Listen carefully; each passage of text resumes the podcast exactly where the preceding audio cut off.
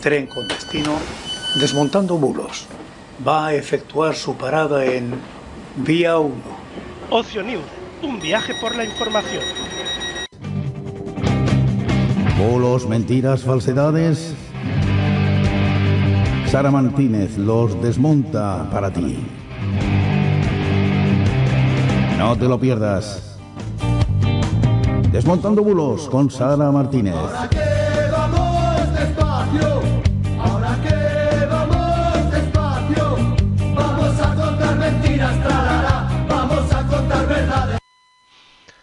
Buenas noches, hoy es jueves 27 de octubre de 2022, son las 9 y un minuto de la noche, una hora menos en las Islas Canarias, y como cada jueves contamos con la presencia de eh, nuestra antibulos de cabecera, Sara Martínez. Muy buenas noches, Sara. Hola. Lorenzo, Ahora, aquí perfecto. estamos otra vez. Sí, Sí, sí, sí, sí, sí, todo perfecto. muy buenas noches a todos. Pues aquí estamos otra vez, como todos los jueves, Lorenzo, para, para contar un, uno- un tiempecito, pues todo lo que se mueve por redes, eh, las desinformaciones que, pues como, como todas las semanas eh, tenemos, y algunos consejos para convivir con esto que es una maravilla, esto de estar siempre conectados, pero que también tiene sus, sus peguitas, ¿no? Eh, sí, sí, sí, sí. Pero bueno, em, la época que nos ha tocado vivir, Es, lo que, bueno, eh, evidentemente, pues yo estoy convencida que como, como en todas las épocas, eh, hay cosas que, que- nos caracterizan en esta sociedad. A nosotros nos ha tocado esto y, lo interesante es saber lidiarlo eh, correctamente, ¿no? Y por el bien de nuestra información, de, de- de todo lo que supone también tener acceso a tantos datos y a tantas cosas para para que precisamente esa, esos bulos no se hagan tan virales. Y eso es lo que intentamos todas las semanas. sí, Así que, pero bueno, antes, yo de todas formas, desde lo último de esta tarde, de mi querido eh, eh, eh, Feijóo, el, líder del Partido Popular, que, en fin, ha hecho un... salía con las ha fechas, ¿no? Por lo que un- he leído por ahí encima, ¿no? Salía con mía. fechas, un poco. Madre mía, yo este- la verdad que yo me lo he puesto un, un par de veces porque digo, "Jo, igual es un, un bulo, ¿eh? Ojo, Eh, ya hemos hablado muchas veces de que eh, se hacen montajes de tal manera que parece que, que no, que una persona dice algo y en verdad no lo ha dicho, Bueno, pero eh, vaya que no, ¿eh? Que es cierto, que Sara, es cierto. Año arriba, año abajo, qué por hablar de la distopía Año, Claro. año arriba, año abajo. Eh, y entonces, pues claro, yo para mí, para mí que, claro, a alguien le pasó, esto es lo malo de hablar eh, porque te preparan las, la- el argumentario. Posiblemente porque tampoco pasa nada si alguien no ha, ido- no ha leído 1984, de, de- aunque es un es una maravilla de, de- en fin, de, de- trabajo. claro, y, y claro, eh, 1984 es el, el- el título. No es que lo escribió, como dice Feijóo, allá por el 1984. Y que también como se le ay, ay. ocurre poner eh, una fecha como título, un año como título, es que y ha ido a pillar, ha ido a pillar. Sí, porque además me iba y, y- y lo han pillado. A Feijóo lo han Claro. pillado. Rey, Claro, vaya por Dios. Bueno, eh, En tam- fin, también se ha equivocado ¿qué hoy el presidente eh, eh, de- de- del país, dos veces, con lo del nombre del país que, en el que estaba. Peter, nuestro. Nuestro Pete. Es que, ves, es que. Vamos a ver. equivocado aquí, ahí. Es que están muy estresados. Pero es que no me muy- extraña. y. Llevan cuatro años de campaña, de campaña y quedan dos todavía por delante. O bueno, uno y medio queda. O uno, más o menos. O sea, no me extraña que estén estresados, yo también lo estaría. Sí. Pues lo que les queda, ¿eh? Lo que les queda y lo peor de todo, eh, Lorenzo, en estas situaciones, lo que nos queda. Porque, como veremos hoy en, en el fact-checking, es que cada vez hay traído más. muchos, ¿eh? al Porque, claro, eh, Hoy, hoy, hoy has traído a muchos, ¿eh? Sí, sí, sí. Eh, porque quería, o sea, porque al final habían tantas cositas de unos, de otros, de- que no había bueno, por pues, dónde pues nada, por lo menos uno de cada uno. uno Bueno, de mira. cada uno, porque, en fin, ¿qué le vamos a hacer? Un- Una cosa podemos Es, es asegurar, así, pero bueno, una cosa podemos asegurar que no es bulo y es que la noche del sábado Sí. al domingo cambiamos la hora. Eh, también hay que decir algo efectivamente. y es que, bueno, las tres serán las dos. He tenido esta discusión con mi padre hoy y no, no nos hemos llegado a acuerdo, pero le he buscado la información en internet. A las tres serán las dos. Siempre hay líos de eso, de qué será, bueno, da igual. Em, y una cosa que es cierta que he leído Sí. también hoy, No. y es que hoy es la última vez que en Mm. el 90 y muchos por ciento de México cambian por última vez la hora. A excepción de, sí. excepción de unas 13, no sé si son poblaciones o provincias próximas a la frontera con México, con Estados Unidos, que seguirán haciendo cambio de hora, el resto del país dejará de hacer cambio de hora. Eh, hoy es la- bueno, hoy no, este fin de semana. Este fin de semana. Sí. Oh, pues mira, eso sí que no lo sabía. Yo sé que hubo una recogida de firmas precisamente para que no se cambiara la hora. Ese el, el pan nuestro de todos los años, ¿eh? No, no, de todos Y- los años no, cada seis meses por- más o menos. Cada seis meses, cada vez que tenemos que cambiar la hora, hablamos del tema. Sí. Y, y- y parece ser que nada, que no, no, No, eh, les han hecho caso. Es que, Por, no, esta, por esta zona del noroeste siempre nos viene bastante mal, siempre, ¿eh? siempre nos viene bastante mal, claro. pero bueno, es lo que hay. Pero A ¿sabes qué mí, me- pasa? a mí personalmente me, me viene fatal. Sa- ¿Sabes qué pasa, Sara? Que después hay un problema. ¿Con cuál nos Sí. quedamos? A ver, eso que dejaremos de hacer el cambio horario tarde o temprano llegará porque es una cosa de la Unión Europea y ya sabemos que van lentos, pero igual Sí. antes de que nos vayamos nosotros de este mundo llega. Pero después hay un problema, hay que elegir. ¿Qué nos quedamos? ¿Con el de verano? ¿Con el de invierno? ¿O con el que nos correspondría que sería el más cero?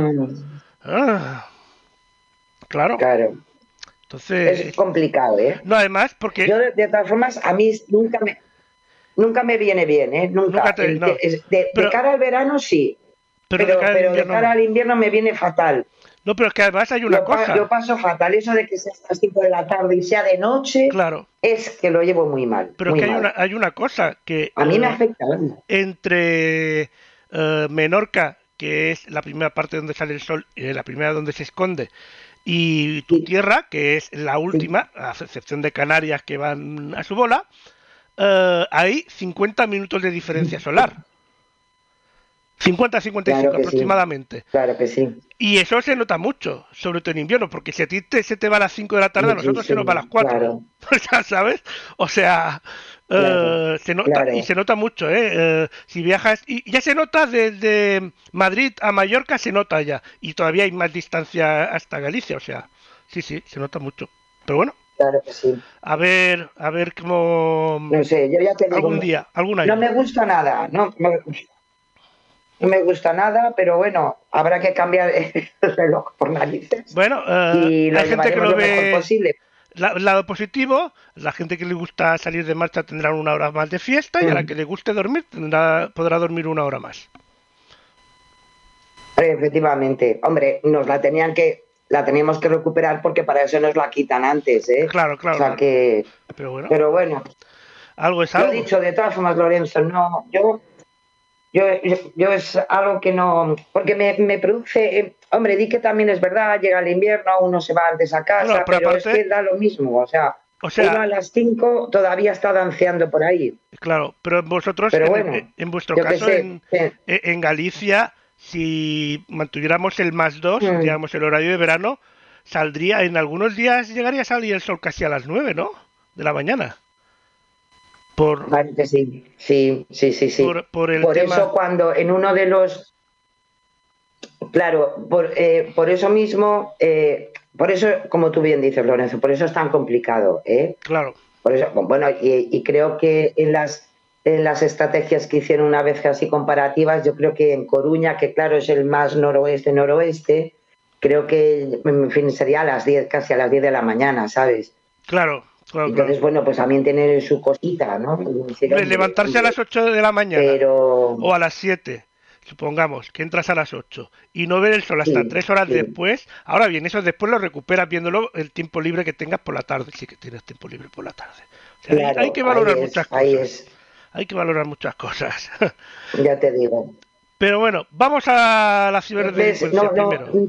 por, por eso, por eso no se cambia, por eso no se cambia, Lorenzo. Al final, Pero al final habrá que hacer una con la decisión. que tenemos encima, Al final habrá que hacer una decisión. con la que tenemos encima, claro, yo creo que en este momento, en el ámbito político y administrativo, yo creo que mm, les metes ya este tema y yo creo que alguno explota ya, ¿eh? directamente. Eh, O sea que mm, tenemos tal liada en el mundo mundial que, que, bueno, efectivamente. Pero bueno, imposible.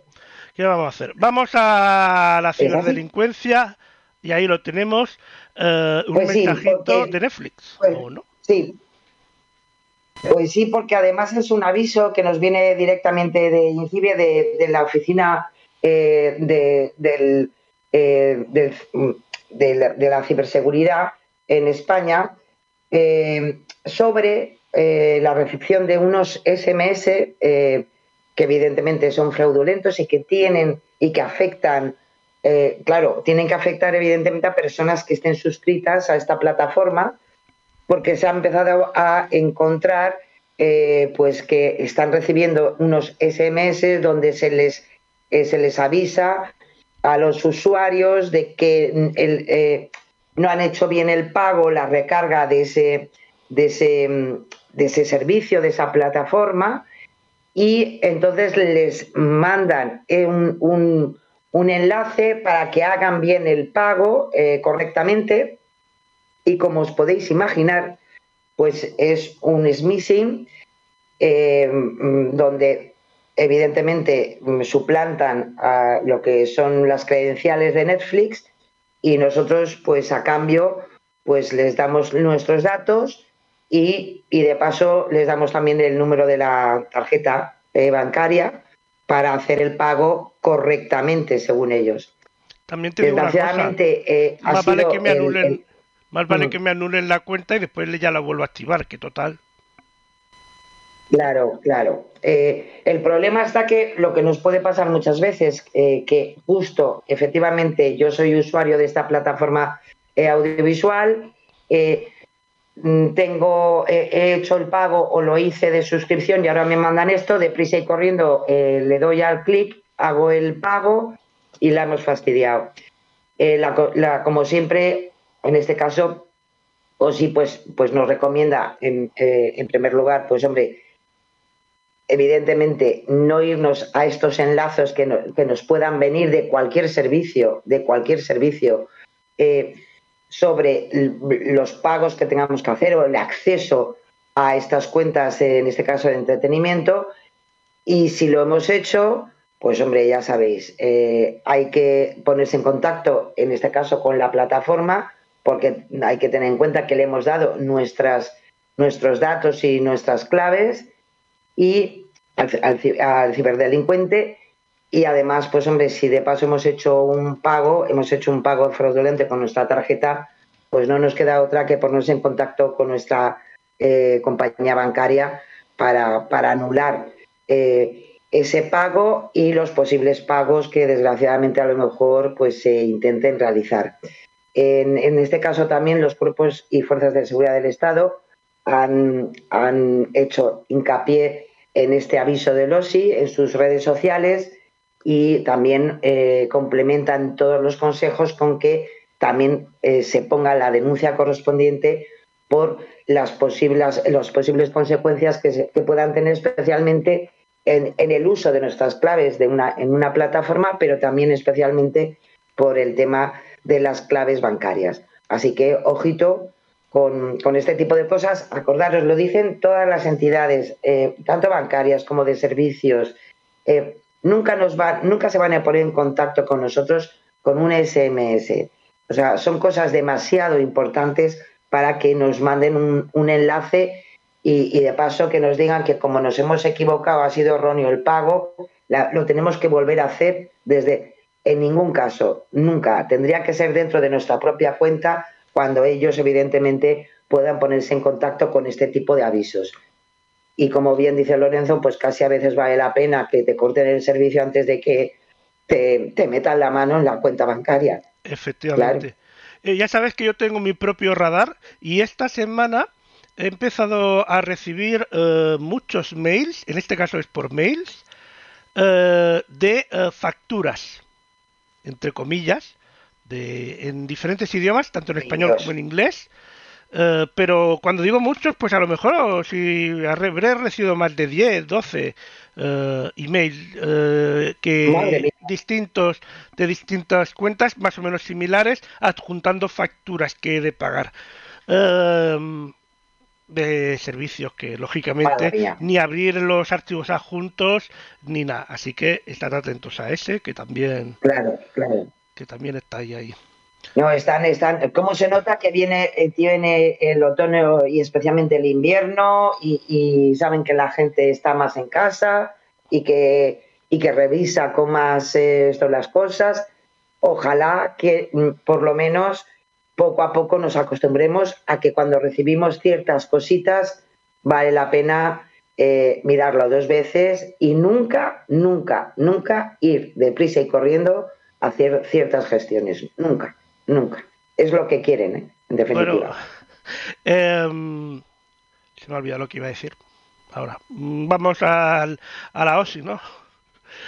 Sí, sí, nos vamos porque nos, nos vamos a los consejos de, de ciberseguridad. En esta ocasión os traigo un, un pequeño vídeo que se puede, eh, lo podéis ver también en la página propia de INCIBE. En esta ocasión nos hablan de las redes sociales, de cómo utilizarlas, eh, de cómo tenemos que funcionar en general con ellas, lo que significa eh, estar como usuario, publicar fotos. Es un vídeo muy pequeñito, nos da unas pequeñas recomendaciones y yo creo que vale la pena siempre recordar este tipo de cosas para tener una buena seguridad en nuestras redes sociales. Vamos a verlo.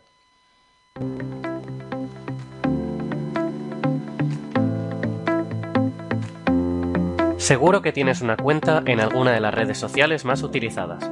Y aunque no la tuvieses, seguro que sabes cómo funcionan y para qué las utilizan los usuarios. Publicar fotos, comentarios, noticias, eventos. Esta información, aunque no lo creamos, dice mucho de nosotros. ¿Cuál es nuestro estilo de vida?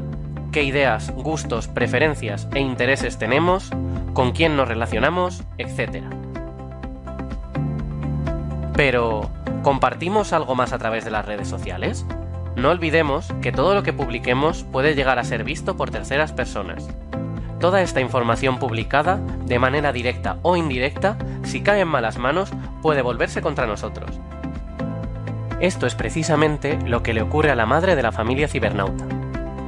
Nuestra protagonista se ha abierto una cuenta en una de las redes sociales más populares. A la hora de configurar su perfil, hizo lo de siempre, introdujo los datos que le pedían y listo. Hasta aquí todo parece normal, ¿no? Tras un par de semanas utilizando esta plataforma, comenzó a recibir en su correo mensajes de forma masiva, ofreciéndole productos y servicios. Se alertó al darse cuenta de que estos productos y servicios eran similares a los que había mostrado interés en alguna de sus publicaciones en la red social. Pero, ¿cómo era esto posible? Parece que al no tener configuradas correctamente las opciones de privacidad, todas sus publicaciones estaban visibles para cualquier usuario de Internet. Comentarios donde mostraba interés por los muebles nuevos de sus familiares, el viaje que tenía preparado una amiga suya, las páginas en las que daba me gusta o las fotos que subió de su última comida familiar. Toda la información estaba disponible para todo aquel que accediese a su perfil, de tal forma que pudieron hacerse con ella para reutilizarla y llenar su bandeja de entrada con correos spam. La experiencia de nuestra protagonista nos enseña la importancia de mantener nuestras redes sociales correctamente protegidas. Para ello, solo debemos dedicar unos minutos a configurar las opciones de privacidad y seguridad que toda red social pone a disposición de los usuarios, y así decidir quién puede ver nuestras publicaciones. ¿Tienes dudas? ¿Hay alguna experiencia que quieres compartir? Síguenos en nuestras redes, suscríbete y compártelo con el resto de los ciberusuarios. Pues ahí estaba, un buen consejo, como siempre. Bueno, claro, eh, en definitiva, mm, porque además es fácil, eh, eh, pues, pues, al final te haces un perfil en cualquier red social y piensas que bueno, que con los datos ya que te piden que puedas entrar eh, tranquilamente en tu nuevo perfil y, vale la pena pues también preocuparse de que la configuración es importante pues de cara a esas limitaciones que todos mm, podemos poner, unos más, otros menos, eso ya cada uno es libre, pero que vale la pena para a lo mejor luego no llevarse sorpresas con otras cosas. Así que ahí está el consejo y la semana que viene más seguro, cómo no. Pues ahora vamos a la transparencia, sí. Con Cibio. Sí, sí, nos vamos con Cibio, con el servicio de, periodismo de, transparencia. Eh, en esta semana os eh, recomiendo entrar precisamente a su página. ¿Por qué? Porque hablan de algo muy interesante. A mí me ha parecido muy interesante eh, porque se habla de lo que son los refugiados, la asistencia, la acogida en Europa, los datos que, movemos todos. Eh, de alguna manera tenemos claro que los refugiados ucranianos, a partir, desgraciadamente, del conflicto bélico de Rusia en Ucrania, pues un poco todos hemos entendido todo ese tipo de cosas. Pero claro, si nos vamos a los datos, y Cibio ha hecho un trabajo buenísimo de recopilación, pues hay que decir que Europa eh, acumula más de 15 meses de retraso eh, en las solicitudes de asilo eh, en, los, en, los, sistemas de acogida en los diferentes países europeos. y es algo tremendo porque, claro que Ucrania está sufriendo una, un conflicto bélico, pero en el mundo hay muchos conflictos bélicos, políticos y gente que desgraciadamente se tiene que ir de sus países por, precisamente por esas presiones y a veces hasta con, la posibilidad de que si no, pues igual pueden perder la vida. Hay que decir que son los datos, estamos en 2022, al cierre de 2021, hay que decir que los países de la, Unión Europea en su conjunto sumaban más de 761.000 solicitudes de asilo pendientes de resolución. Eso significa muchísima gente que está en el limbo, que han tenido que ir de sus países, pero tampoco están legalmente en ninguno. Eh, hay que decir que, por ejemplo, Alemania eh, pues, eh, tiene mm, amontonados más de 264.000 expedientes, Francia más de 145.000 y España más de 100.000. Pero hay más datos. por ejemplo, en cuanto a la espera, eh, pues hay que decir que el embotellamiento que provoca este retraso en, la solicitud de asilo de, estas personas, pues eh, a lo mejor hay eh, pendientes de, durante 19 meses sin saber, por ejemplo, en el caso alemán, sin saber la resolución de esos expedientes. Más de 17 meses se han contabilizado en el caso español y más de 15 en el, de, en el francés. Hay otros países en Europa eh, que aún todavía tardan más. Por ejemplo, Irlanda tiene expedientes de, más de, con más de 29 meses de eh, antigüedad. Y claro, todo esto lo comparan con el sistema de protección de, especial que se puso en marcha desde marzo de este año para los refugiados ucranianos, cosa que está muy bien, pero hay que decir también que se fue, activado mm, por la directiva europea gracias a que eso ya estaba regulado en otras directivas desde 2001 y nunca, nunca se han puesto eh, en funcionamiento. Hay que recordar también que el tener aprobado ese asilo, pues es lo, prioritario para que para tener los permisos de residencia, de trabajo, de alojamiento, de educación y además para los menores de edad eh, pues hombre, mucho más importante porque es la posibilidad de que estén con su familia, con sus padres, con sus hermanos. Claro, gracias a lo que se ha aplicado con en este momento con los refugiados ucranianos, pues hay que decir que la norma promete esos papeles en 24 horas, cosa que nos es bastante interesante, evidentemente, y, y por tanto esquivan esos plazos larguísimos que que hasta ahora, pues desgraciadamente, sufrían también los ucranianos. Nos dan datos como, por ejemplo, que entre 2008 y 2020 eh, eh, 67.100 ucranianos pidieron asilo en toda la Unión Europea, pero solo un 18,7% los obtuvieron. Y luego, pues, hombre, pues en el caso, por ejemplo, de España, eh, solamente aprobó un 8% de esos expedientes que le llegaron de, eh, ciudadanos o de la ciudadanía eh, ucraniana. En fin, la verdad que es muy interesante todos los datos que nos dan respecto a esta situación y bueno, nos ayuda un poco también pues a ver lo que significa la crisis de, de refugiados que lo tenemos ahora muy, muy reciente por el caso de Ucrania y su, y su ciudadanía, pero que afecta a muchísimas personas de todo el mundo. Y hay que decir que precisamente eh, toda esta información eh, ha sido recogida a partir de la European Data Journalism Network, que, que es un consorcio periodístico internacional para información europea y, que usa precisamente eh, lo que es el periodismo de datos y por tanto nos da una visión muy interesante de, todo lo que, lo que significa, eh, en este caso, algunos problemas muy importantes de, en Europa. ¿no? Así que yo también os, os, os, animo a que veáis eh, los artículos que normalmente cada mes traen este consorcio periodístico internacional, traen datos sobre diferentes eh, problemas, como puede ser también hay uno que eh, también lo traeremos próximamente y que está a punto de, de, que salga, que es precisamente las nuevas energías y el problema de las energías eh, en el mundo occidental. Y son, en definitiva, datos que nos ayudan a entender un poquito más lo que pasa a nuestro alrededor, no solamente mirarnos a nosotros en España, sino que los problemas son bastante comunes en el, en el resto del mundo, ¿no? Así que ojalá, como dicen los en este, en este articulado, eh, los especialistas también consultados, ojalá que en este caso el tema de los, de, de los refugiados eh, se pueda llevar de otra manera a como se ha llevado hasta ahora y que está muy bien que se, se hagan y se respeten y se pongan en marcha directivas eh, que ayudan, a, en este caso, a los ucranianos, pero también que se continúe con, con, con, estos derechos fundamentales de muchas personas que tienen que huir de su país, ¿no? Pues sí, pues sí, estaría muy bien. Ahora creo que vamos a los datos, ¿no?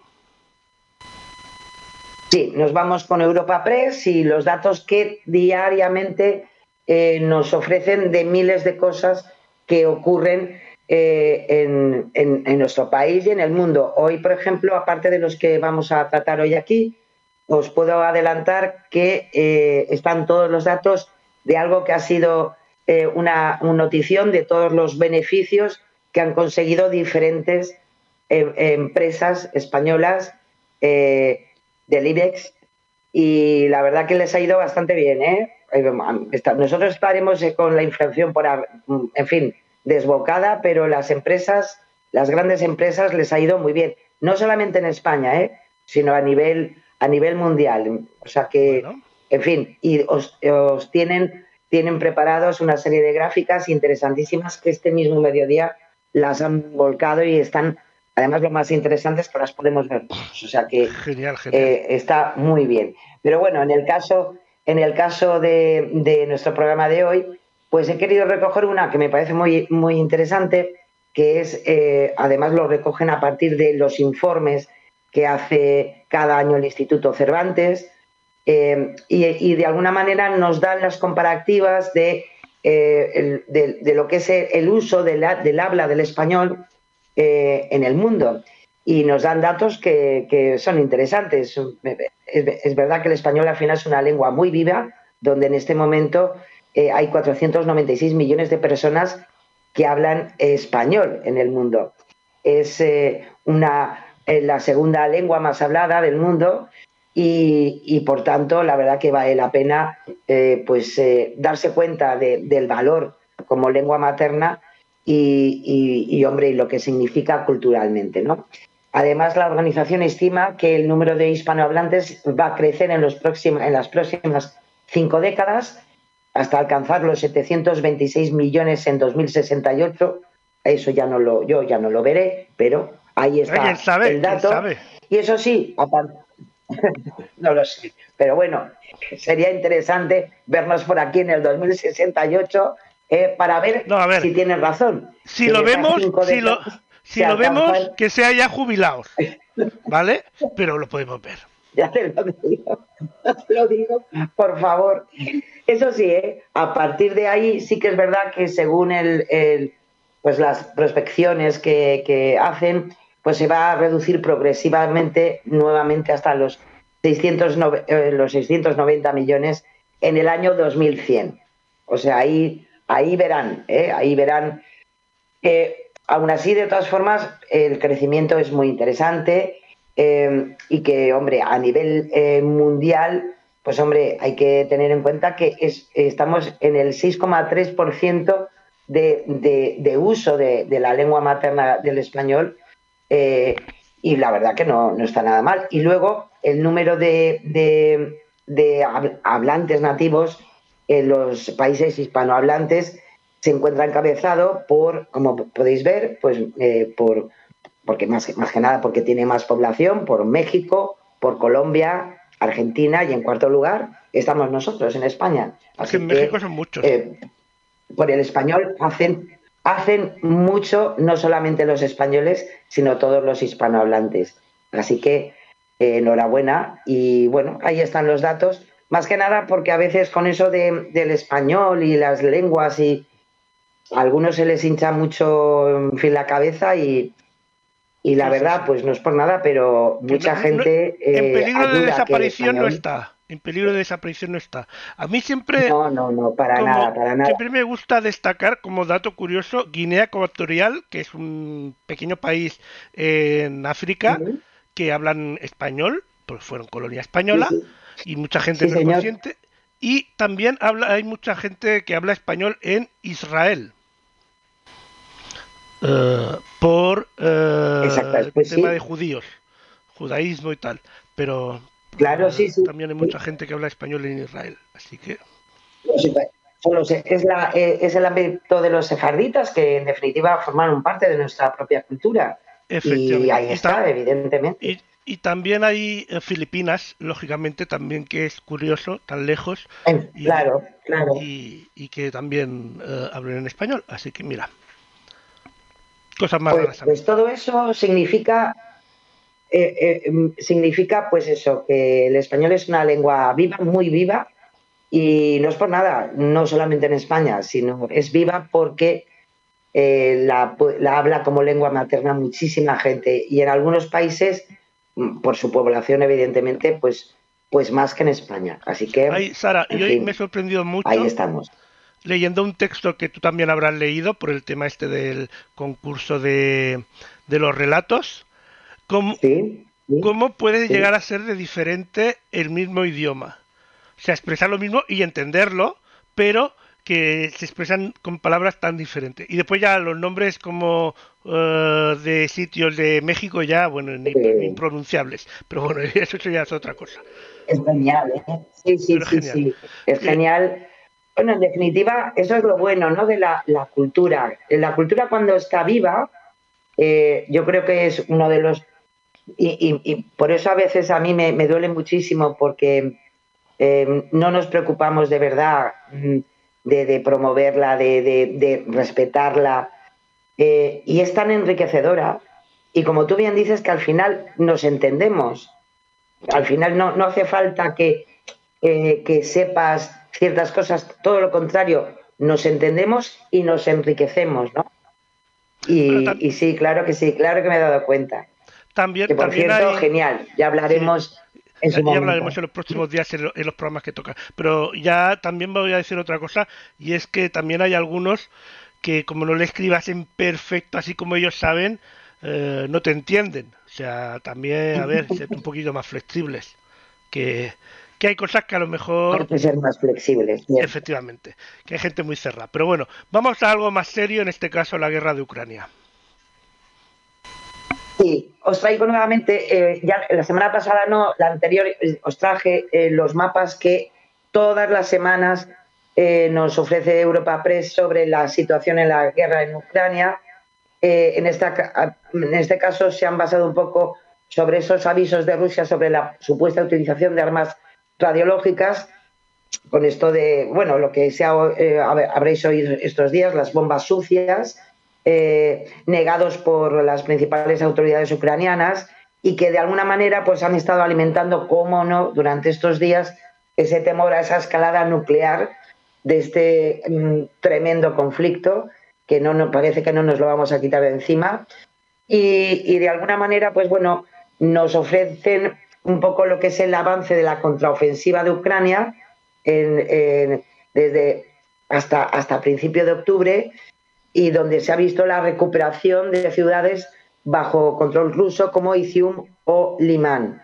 Es decir, seguimos desgraciadamente eh, en, una situación bastante conflictiva donde lo que es el, armamento convencional eh, que está utilizando Ucrania gracias al apoyo eh, de Estados Unidos y de países europeos, pues sí, la contienda está ahí, se va, pero el daño que, y el temor que, sigue existiendo es a partir de ahí qué, va a poder hacer en este caso eh, Moscú a partir de el, de alguna manera el, ya sabéis que el tema de, las bombas sucias es un poco lo que en este caso Moscú pues le, ha tirado en cara a Ucrania de que estaban preparando esas bombas sucias.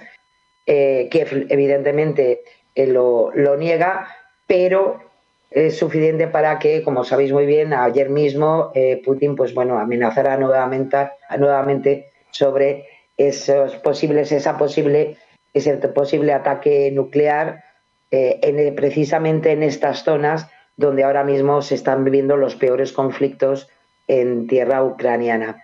Así que os, animo a que, a que podáis ver estos mapas. Eh, tienen algunos que además son interactivos y, bueno, la verdad que nos da, nos da una, una visión bastante, bastante clara de lo que se está viviendo en esa parte del mundo, desgraciadamente, ¿no? Lo que es seguro es que de momento, a día de hoy, a Rusia se le está atragantando esta guerra como una espina de pescado en el cuello. Cosa mala, vamos. Ya te lo digo. Pero bueno. Totalmente, totalmente, sí.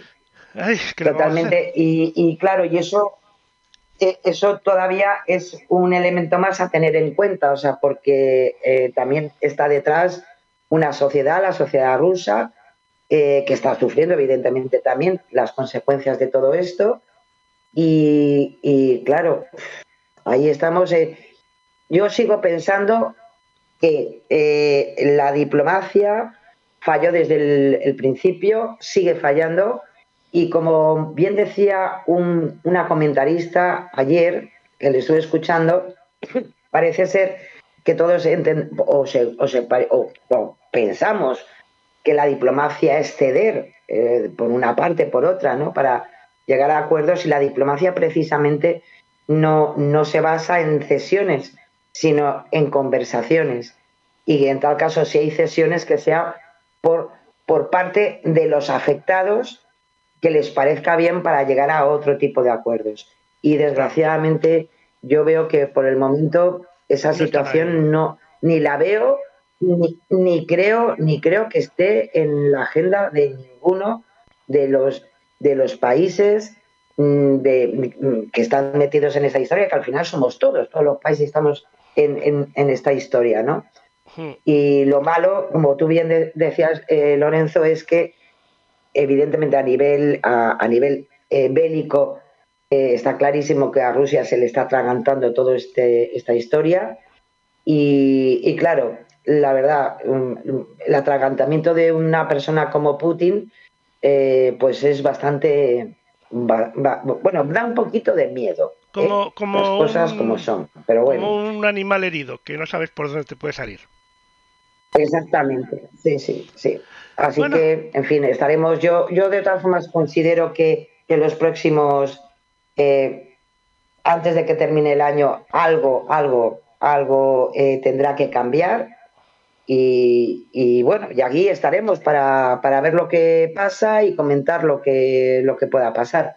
Esperemos que por lo menos sea positivo para todos. Mm, Yo estoy convencida. mm, Es eh, el, el invierno ya está por esa zona muy, muy adelantado y. Sí, y, bueno, no pero sé, Sara, algo, algo. Eh, En esa algo zona estará el invierno muy adelantado, pero dile al otoño que pase por aquí porque a este paso ni se va a pasar. Porque seguimos Mira, aquí en con verdad, verano. mira, por aquí hemos estado. Claro, por aquí hemos estado con unos días de lluvia, de lo típico, el típico, a la típica lluvia gallega, por la mañana, por la tarde, por la noche, bueno, que iba contigo a todos los sitios. Y hoy, eh, mm, y no sé por qué, o sea, sí que estaba nublado, pim, pam, no llovía, pero ha venido un, un, un viento, el típico viento de sur, Calentón. pero con un calor que, Pues ya está. ¿verdad que? ¿Qué le vamos a hacer? Bueno, En fin, vamos a Yo creo que andamos por aquí un poco atontados hoy, precisamente por esto. Posiblemente. Sí, posiblemente. vamos a, a, a maldito bulo, vamos hasta protección civil, porque esto os va a sonar muchísimo. Ya Sí, sabéis que se ha puesto en marcha lo- el sistema de alertas eh, eh, que, que nos van a avisar en, en nuestro móvil cuando se declare una catástrofe na- nacional. Eh, Mucha gilipollez he leído yo por Civil. internet. ¿eh? Mucha, mucha gilipollez he leído yo por internet respecto a este tema. Por eso lo he traído. Porque, vamos a ver, esto es cierto. El, el sistema de alertas se ha hecho, eh, se ha hecho, bueno, pues una prueba de a ver cómo, cómo podía salir. Lo dicho, eh, esto depende de Protección Civil. Es cierto que depende del Ministerio de Interior, Protección Civil, pero va a probar durante varias eh, semanas en diferentes zonas, va- al final, evidentemente en todo el Estado español, y es un simulacro donde los ciudadanos van a recibir una notificación en su móvil acompañada de un pitido. Eso es lo que, en fin, se ha puesto en marcha. Además, es Claro, un a sistema partir de esta que ya llevan en, en China y Japón y en otros, muchos otros países, ya claro. lo llevan años de ventaja con esto. Claro. Bueno, pues nosotros aquí somos tan geniales que las redes sociales, bueno, se han puesto las botas con desinformaciones al respecto y en este caso, maldita.es, pues hombre, ha hecho un pequeño especial sobre todas estas desinformaciones donde hablan de control, de manipulación, que te interviene en el móvil, eh, que cómo han obtenido tu número de teléfono, en fin, vamos a ver. ¿Qué, es lo que, mm, es este sistema, no? El, el sistema no es un, o sea, que te llega un SMS ni nada. Es, es una emisión de mensajes de radio, una frecuencia eh, eh, diferente a la que se utilizan las llamadas o los SMS. Es algo que sí que es verdad que en este caso eh, Protección Civil y su director general se ha pasado estos días dando explicaciones de cómo va esto. En definitiva, son distintas frecuencias para mandar esos mensajes a dispositivos electrónicos. Se utiliza una te- tecnología que se llama broadcast, que muchos la conocerán, otros no, como yo, por ejemplo, pero que está clarísima, que consiste en eso, en transmitir una señal que reciben esos dispositivos eh, y, por tanto, ni está tu nombre en un, no sé, en la libreta de, del gobierno de España, ni nada por el estilo. ¿eh? De hecho, es, había un es dato algo que además dijo, que se tenía que hacer. Hay- eh, un Hmm. dato que dijo el responsable Dime, dime. es que ni siquiera ellos mismos que lanzan el mensaje, o sea, tú le dices, eso va por antenas, ¿vale? Entonces tú le dices, actívame esta zona y- y él manda el mensaje a toda la gente que hay en, eh, bajo la cobertura de esas antenas, de esa zona, ¿no? Y ni siquiera ellos mismos, que son los que lanzan Sí. el mensaje, pueden saber cuánta gente lo ha recibido. Ya no quiénes lo han recibido, sino ni siquiera Sí. saben si le ha llegado a una persona porque solo hay una conectada o si hay mil. Claro, por eso, por eso, efectivamente, en las zonas donde se está haciendo las pruebas y todo esto, lo puede recibir una persona española como, pues como un turista que está por la zona. O sea, no es algo eh, eh, nominativo ni nada por el estilo. Y tú lo has explicado estupendamente bien. Es decir, quien está haciendo esas alertas eh, ante una catástrofe o lo que pueda pasar, no está alertando a fulanito de tal, sino a la gente que pueda estar con sus eh, eh, móviles eh, por ahí. No se monitorizan móviles ni nada por el estilo. Hay que decir, de todas formas, para más seguridad de que no ha sido de repente algo que se le ha ocurrido al actual gobierno, sino que es para dar cumplimiento a una directiva de la Unión Europea que establece el Código Europeo de las Comunicaciones Electrónicas. Y en su artículo 110 ya decía que a más tardar el 21 de junio de 2022 eh, se tenía que, o sea, ese sistema de alerta público tenía que estar en funcionamiento. Qué, raro. Y ya llegamos tarde, Qué raro, qué raro, qué raro. Nunca vamos tarde nada. Ya es verdad que el, el 16 de junio, en fin, por, por, dar algún dato más, el 16 de junio de este año, la Policía Nacional, como protección eh, eh, civil, ya alertaban de que se iba a poner en marcha eh, el ensayo de esta tecnología y que evidentemente lo que no, en fin, que no tenía por qué alertarse la población ante este tipo de notificaciones, cosa que desgraciadamente al final ha ocurrido. Hay que decir de todas formas que ciertos, ciertas personas que eh, en el canal de, Telegram eh, pues han hecho viral, eh, sabéis que hubo una caída mundial de WhatsApp, bueno, pues algunos en Telegram ya lo relacionaron con toda la puesta en marcha de este nuevo sistema de notificaciones. En fin, nada que ver, lo dicho, es algo que está estructurado, eh, se, están haciendo esas pruebas y es algo que tenemos que, cumplir eh, porque está esa normativa europea y porque en definitiva es una manera de, bueno, ojalá que nunca se tenga que emitir, pero si hay que hacer una alerta ante alguna situación eh, importante, pues hombre, que tengamos los medios y la forma para que nos podamos enterar.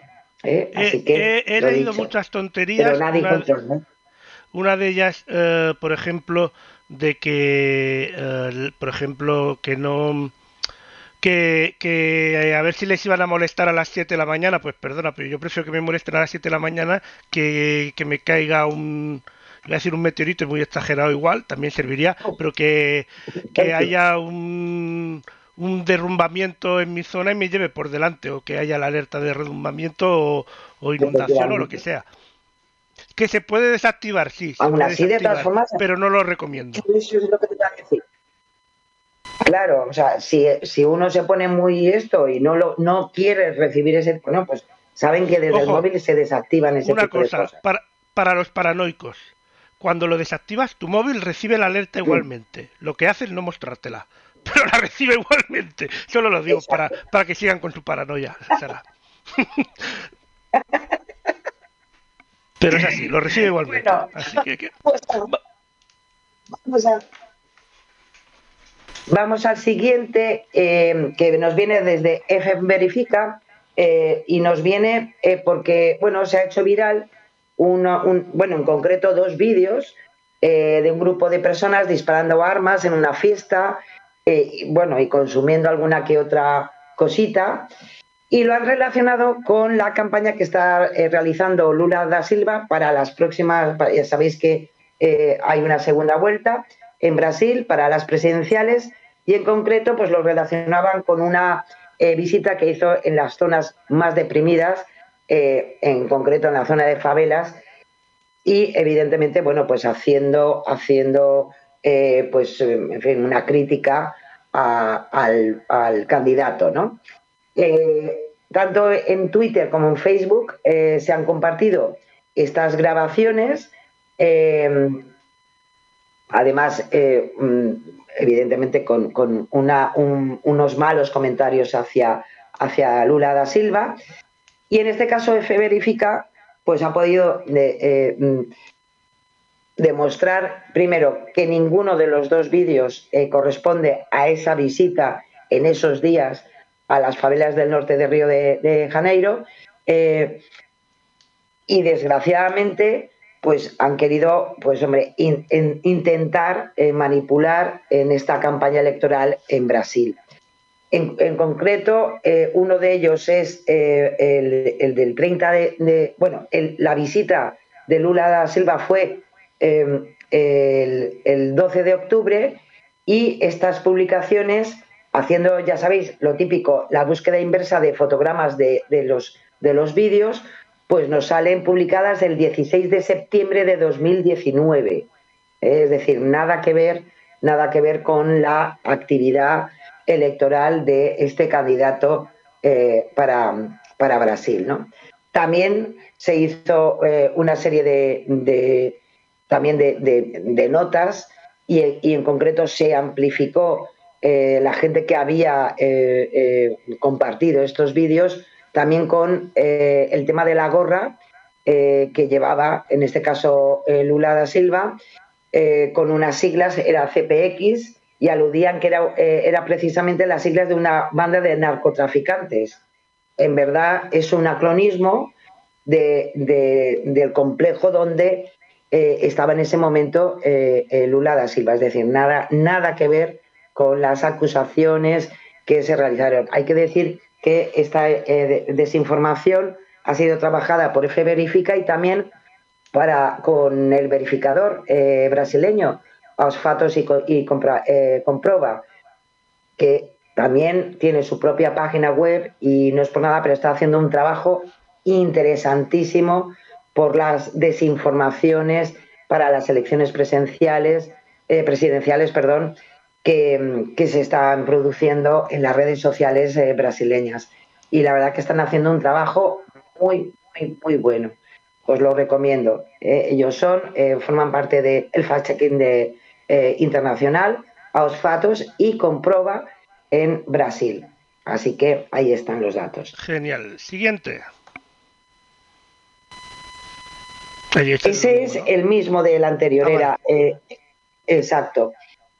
Sí, y, nos vamos a unas protestas, unas protestas eh, en también con F Verifica que se han difundido en redes sociales como supuestas eh, protestas en Alemania contra el alza de los eh, precios por la crisis energética y que la policía pues, tuvo que reprimir con violencia y todo esto. Vale, ya os podéis imaginar que esto no es así.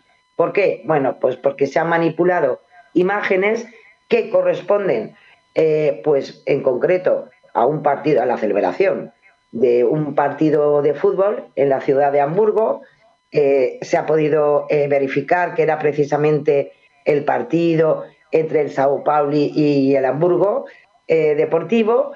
Y efectivamente eso lo podemos encontrar porque se hace una, una, una búsqueda en Google simplemente y nos salen las mismas imágenes del 14 de, octubre en, en, diferentes medios alemanes donde la policía tuvo que usar la violencia contra los aficionados de fútbol en la ciudad de Hamburgo, que hubo peleas, detenciones y así lo recogieron las diferentes, los diferentes eh, semanarios alemanes. Con lo cual, nada que ver ni con, las protestas que se pudieran producir eh, por el tema de, la crisis eh, inflacionista en Alemania, ni tampoco, evidentemente, al final que es lo que intentan con, este tipo de, desinformaciones, eh, contextualizar es que esa crisis que está afrontando Europa, pues que tiene que ver con las sanciones a Rusia, por la guerra en Ucrania, y por tanto, pues dentro de la línea que llevamos desde, desgraciadamente, desde marzo,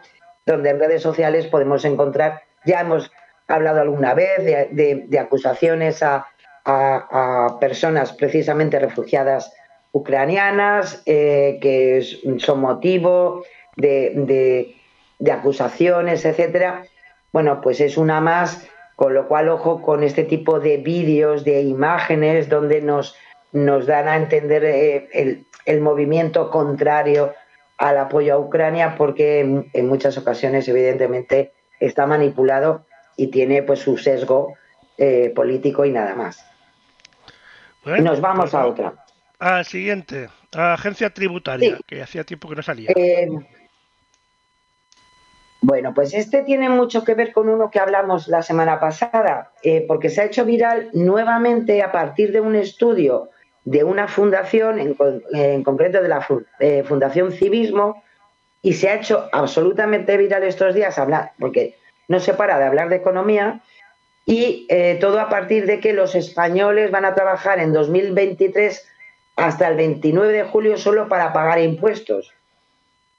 ¿Por qué? Pues porque según el estudio que, sea, eh, es que se utiliza para esta desinformación, para hablar de esclavismo moderno, etcétera, etcétera, que está ahí, mm, pues eh, se habla de unos cálculos eh, que además han tenido eh, más de 1.200 retweets, o sea, no es una tontería.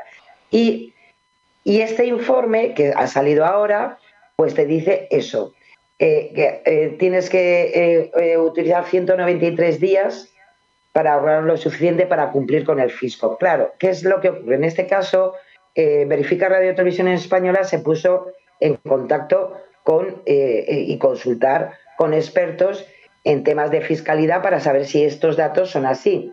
En concreto, el Sindicato de Técnicos de Hacienda ha desmentido que los españoles tengan que destinar esos 210 días de sueldo solo para pagar impuestos en 2023.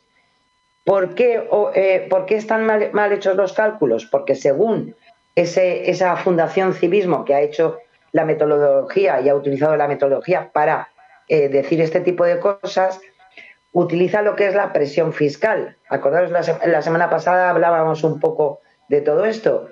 ¿Y qué ocurre? Que en esa presión fiscal se incluyen todos los tributos que se pagan. Tanto la ciudadanía a nivel individual como puede ser el IRPF y el IVA, pero también aquellas que corresponden a sociedades y empresas y que por tanto no abonan las personas físicas, con lo cual la manera de calcular es absolutamente errónea, algo que también desde el registro de economistas asesores fiscales, eh, pues también se, han querido pues dar, dar a conocer su opinión y decir que esa presión fiscal, ese concepto, que incluye todos los impuestos, no puede ser eh, trabajada para que para decir que todas las personas físicas pagan esos impuestos, porque hay algunos, yo no tengo ninguna eh, sociedad y por tanto no los voy a pagar. Por eso es un error y es un bulo que evidentemente los españoles no vamos a pasarnos 210 días pagando impuestos en 2023. O sea, eh, mentira. entonces, lo de lo de eh, pedir la baja en el trabajo el día 31 de enero y decirles que ya me contraten el 30 de julio, no lo hago. Así no pagaré, los primeros meses no, no les pago y después ya gano para No, no lo hagas porque vas a perder tú. Vas a perder tú absolutamente. Pues vamos al siguiente Pues sí, porque también ha estado, circulando, ay Dios mío, cómo no, Nuevamente, en redes sociales, la compra de pastillas de yodo. ¿Qué ocurre? Que se ha revitalizado eh, todos los bulos alrededor de las puñeteras pastillas de yodo porque sabéis que desde el gobierno de España pues se ha hecho una compra de pastillas de yodo y por tanto eso mucha gente lo ha querido interpretar como nuevamente eh, la historia de que hay que eh, comprar pastillas de, yodo por, por, un ataque en este caso por Rusia, a, nivel em, de este tipo de cosas. Bueno, ¿qué ocurre? El Ministerio de Interior sí que es verdad que ha hecho una compra, sí que es cierto, pero la desinformación viene porque ellos, eh, los que han puesto en valor este, este Twitter, hablan de que, ojo, que tampoco eh, te fíes de esas pastillas de yodo, que son pastillas de yodo experimental que ha comprado el gobierno hace meses y es algo que además se ha, se ha retuiteado con, eh, con, el tal cual. Y hablan del el plan bomba atómico DEMIA. O sea, ya tiene nombre y todo. Allá hay un plan para ver si nos, nos envenenamos hay que todos que, que han buscado un nombre complicado. Podría ser más fácil. Ya te lo digo. Y bueno, y te, y te alertan de que cuidado y que es otra trampa, como no, que no las tomes, ni que, la, ni, ni que fuéramos a empezar a tomar las pastillas de yodo, vaya, ni nadie ha hablado de lo mismo. Sí que es verdad eh, que ya lo decíamos hace unas semanas, que se ha incrementado significativamente la búsqueda de, pastillas de, yodo, eh, o sea, en Internet, quiero decir, y ya, mm, ya sabéis que hablamos de que esas pastillas de yodo no tienen nada que ver con las que se compran en farmacia o se puedan comprar eh, en, Internet, que tienen más que ver con temas nutricionales y no con la, lo que significa esa pastilla de yodo ante un posible, ante un posible accidente eh, eh, nuclear. Es verdad, y los datos están ahí, se ha hecho una, una compra de 230.000 envases de comprimidos de yoduro potásico. Eh, no tiene nada que ver con ninguna bomba atómica o nuclear, sino que tiene que ver con las medidas que se toman eh, en cuanto al plan de protección nuclear que hay en España desde hace ya muchos años. Y todo viene relacionado por las centrales nucleares que tenemos en España, que ya sabéis que están en Burgos, en Cáceres, en Valencia, en Tarragona y en Guadalajara. Con lo cual, eh, las pastillas que, em, que, se tenían almacenadas eh, en su momento, sabéis, bueno, no se, han, no se han tenido que utilizar y por tanto se ha tenido que volver a comprar para afrontar un eventual riesgo nuclear en estas zonas. Y no tiene nada que ver ni con, con el tema de Ucrania ni con Putin. Eh, Menos mal que nos han tenido que usar. Ya es verdad, eh, ya, te digo, efectivamente. Y, y, sí que es verdad que aún así, eh, también es verdad que la Unión Europea, que también se metió por en medio de esos bulos, eh, eh, metieron una información que ya venía de agosto, de que se había donado a Ucrania más de 5 millones de comprimidos de estos de este yoduro potásico, pero que se hizo en su momento no porque de repente no sé, iba a haber un ataque nuclear, sino porque sabéis que también eh, allí está la central nuclear de, de, Zaporilla y sabéis que fue una de las de, de, las instalaciones que recibió eh, algún ataque por parte de Rusia. Y por tanto sí que podía haber un riesgo importante de ataque nuclear y por lo menos para eh, la, esa zona ucraniana, pues la Unión Europea pues le donó esos comprimidos de yoduro potásico. Aún así, yo os lo, os lo he traído por aquí, eh, yo no sé si al final es porque eh, se ha creado y se ha generado tantos, tantos problemas que por si acaso, en este caso, el Ministerio ha puesto en marcha una serie de, de, de, de informaciones en formato de vídeo y os he traído uno para que sepáis un poco qué es lo que, por qué nosotros tenemos un plan y que lleva ya tiempo y lo que supone para España tener, pues evidentemente, una serie de centrales nucleares que mmm, evidentemente también tiene sus riesgos, como no. Como bien decías tú, Lorenzo, bueno, pues menos mal que hasta hoy no, no se ha tenido que utilizar ese plan de emergencia, pero la situación está ahí, evidentemente. Pues vamos al fact check que viene cargadito, cargadito esta semana. Sí, pues vamos a empezar con Alberto Núñez Feijóo, el presidente del Partido Popular, que acusó al ejecutivo. Ya sabéis que ahora hacen este cara a cara en el Senado, entonces todas las semanas vamos a tener algo. ¿eh?